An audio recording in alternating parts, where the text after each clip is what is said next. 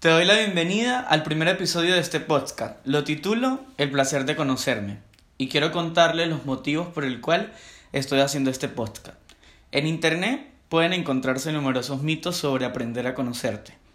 Hay decisiones que cuestan mucho trabajo tomar, pero una vez que las tomamos nos damos cuenta de que al otro lado salimos más fuertes, felices y completos.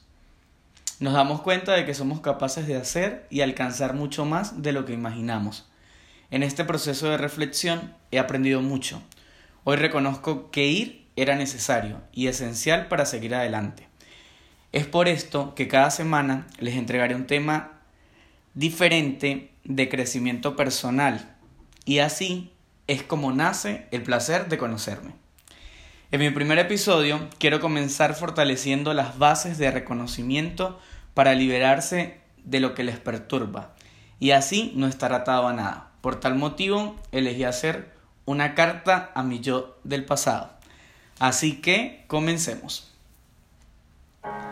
Bienvenidos a mi canal de podcast, El placer de conocerme, en el que deseo enseñarte, educarte y dejar a un lado los prejuicios de autojuzgarte, hablándolo de una manera sencilla y entregándole un tema distinto cada semana. Soy el licenciado Roberto Maldonado, contador auditor, y espero que con este podcast, El placer de conocerme, te animes a unirte a mi mundo.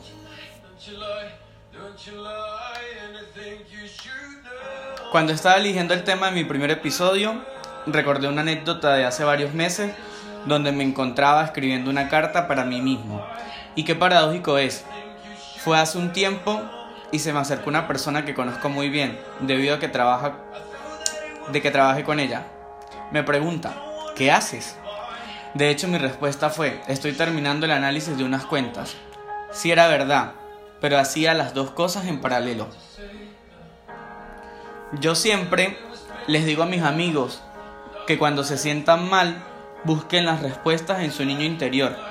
¿Por qué les digo esto? Porque en ese niño que llevamos dentro está la capacidad para reinventarnos. Tengo que saber cuáles son las cosas que puedo cambiar y cuáles no. Mi vida debe ser bella, es así, la acepto y la adoro. Me siento orgulloso de ella, pienso que todos deben aceptar la vida que les tocó. Ahora me doy cuenta de que a veces las lecciones más profundas en el mundo llegan de la manera más sencilla y simple.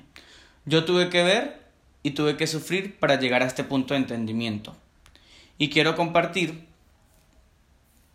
esto que les digo de la manera más sencilla y simple. Porque estoy profundamente convencido de que todo el mundo puede hacer lo mismo. Cada cual tiene que seguir su camino espiritual y pasar por sus enseñanzas kármicas para llegar a descubrir su mejor vida posible. Sé feliz, haz el bien, siente el miedo ante una transición, pero no te aferres al miedo.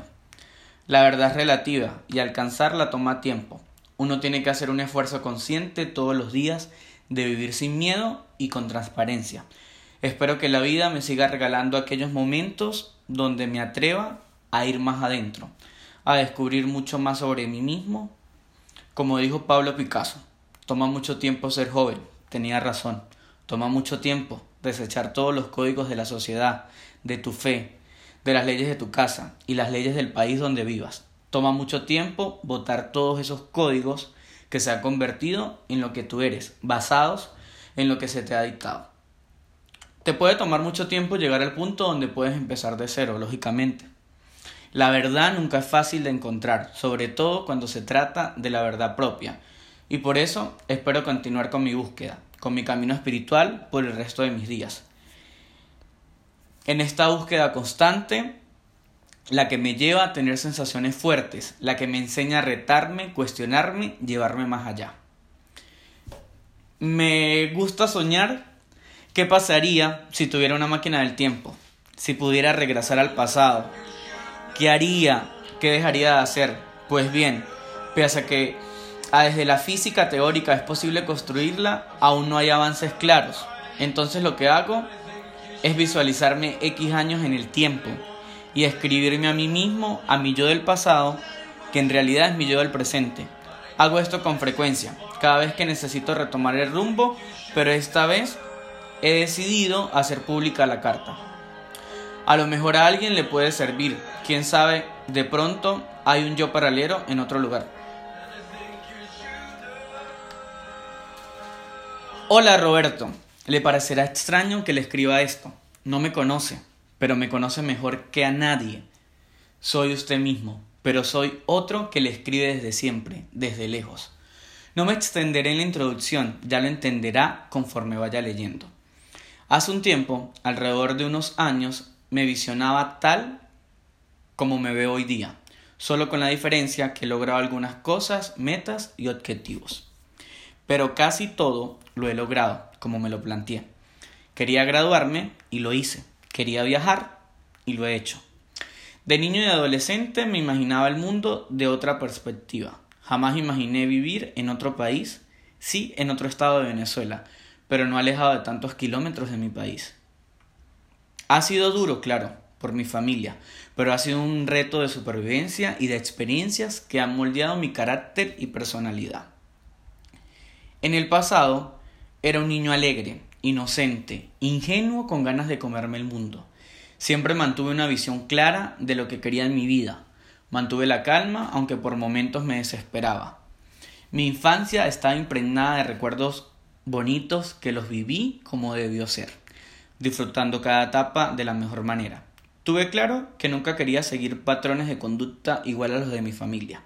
Luego cuando fui creciendo y entraba a la adolescencia, convirtiéndome en un joven tranquilo que deseaba explorar nuevas culturas, trabajando y estudiando al mismo tiempo. Tengo 19 puntos, solo 19 puntos que creo que deberías considerar. Dale una leída cuidadosa, a lo mejor puedes aprender. Carta a del pasado. 1. Suena un poco cruel, el primer punto, porque dice, vas a morir. Debo recordarlo, voy a morir. Podría ser hoy mismo, entonces no hay que olvidarlo, hay que sentirse agradecido por estar vivo. No hablo de dioses ni de nada por el estilo, sino de simple y humano agradecimiento por la capacidad de hablar, de caminar, de besar, de sentir, por nuestros amigos y nuestra familia, por quienes odiamos y quienes amamos. Todos de una forma u otra forjan nuestra vida que es prestada, y es bueno pensar qué pasaría si debiéramos regresarla hoy. Muy profundo para analizar. 2. Solo usted puede ejercitarse. Yo era la persona más sedentaria del mundo. Bueno, quizás del mundo no, pero al menos entre mis amigos sí lo era. Ya fuera por mi profesión o por la obsesión que tengo de estar aprendiendo. Cada vez podía ejercitarme, sencillamente me hacía loco y lo hacía, pero la realidad que he venido a comprobar después de volverme dedicado con el tema es que no puedo confiar en mí si no estoy activo. Mis emociones, mis reacciones, mi modo de pensar, mi modo de sentir, lo que digo y cómo lo digo, todo se ve afectado según haga o no ejercicio, al menos media hora. 3. Si quiere entender lo que piensa, escríbalo no solo para estudiar o trabajar, también para pensar. Desde que me conozco, tiendo a sobredimensionar las cosas y a pensar de más. Pero voy aprendiendo que lo mejor que puedo hacer en esos momentos es escribir. Me obliga a ser coherente, me obliga a ser estructurado. Es importantísimo, no solamente para uno, sino también para con quien uno interactúa. Entonces, cuando no tenga claro lo que piensa o lo que siente, trate de escribirlo. 4. Usted es un promedio. Entender esto me costó años, créanme. Uno es un promedio de las cinco personas con las que más se relaciona, de los cinco lugares que más visita, de las cinco ideas que más medita, de las cinco cosas que más ama y aunque suene paradójico, de las cinco cosas que más odia. Siendo así, hay que aprender a ser selectivo. Decir que sí a todo solo le traerá problemas. Intentar agradar a todo el mundo hará que se olvide de agradarse a usted mismo. Hay que pensar bien con quién se está y por qué. Hay que escoger a los amigos sabiamente, pues a la familia buena o mala toca aguantársela. Y sobre todo hay que aprender a decir adiós. 5. Tenga a su lado como amigos a las personas más parecidas a usted. Tenga como pareja a la persona más diferente a usted que pueda amar, así vivirá feliz. Si no pide, no tendrá. La mayoría de las personas nunca pedimos lo que queremos. Suena un poco raro, pero es una realidad.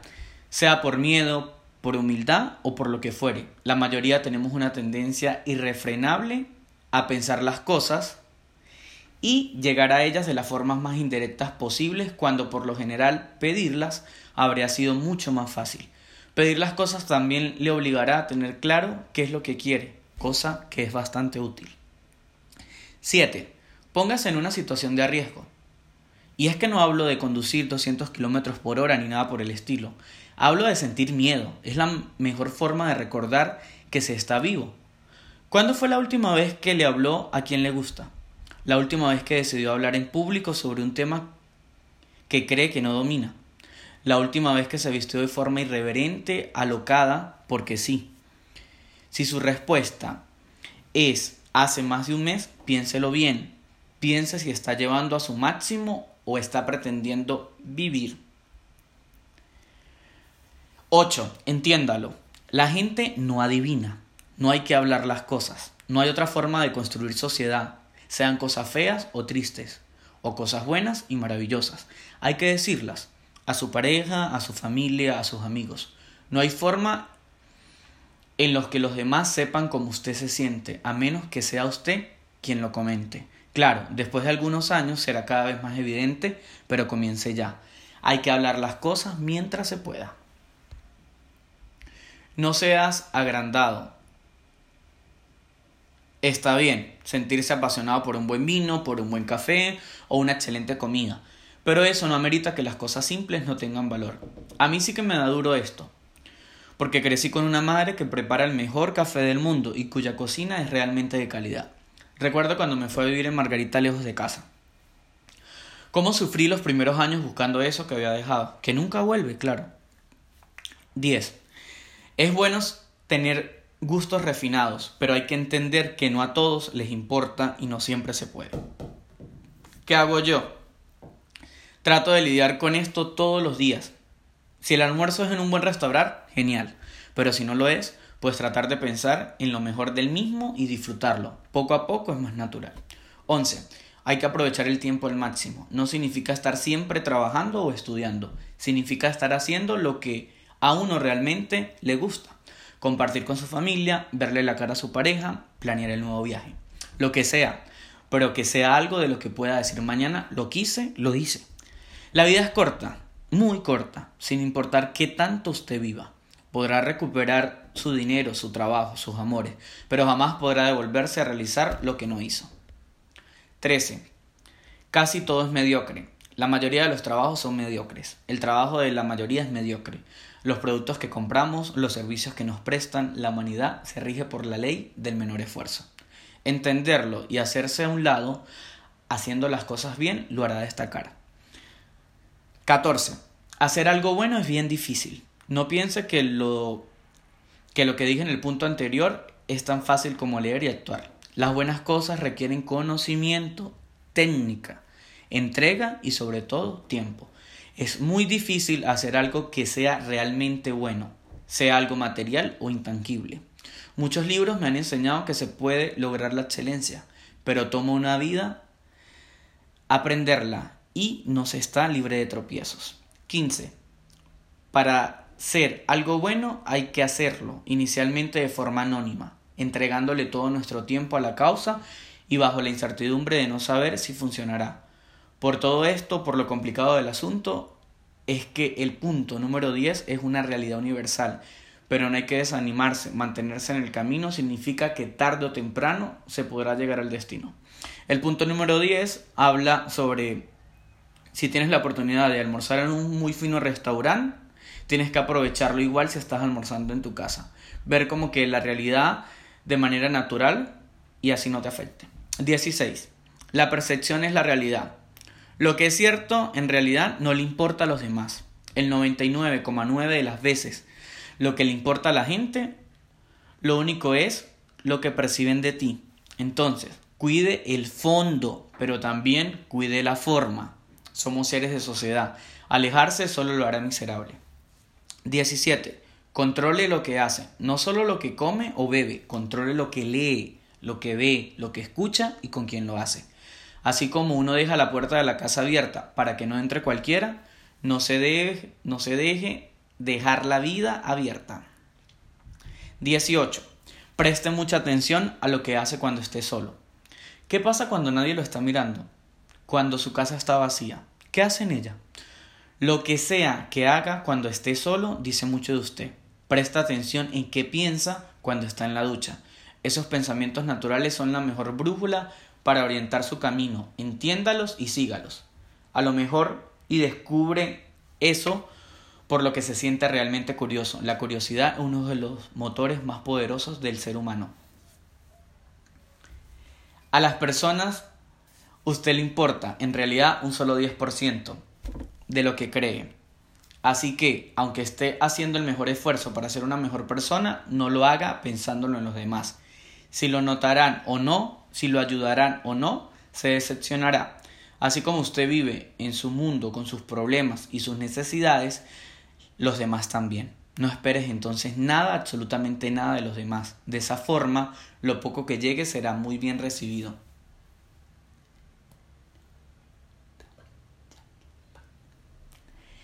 Nos vemos en unos años, concluye la carta. Estoy seguro que con esta carta te vas a sentir mejor y te animarás a escribir la tuya. Muchas gracias por escuchar este episodio. Si les gustó mi canal de podcast, la mejor forma de hacérmelo saber es dejándome un comentario si tu plataforma lo permite. O cinco brillantes estrellas. También te puedes suscribir y así obtener un mayor alcance para ayudar a más personas para sentirse bien y que estén interesadas en el mundo del crecimiento personal.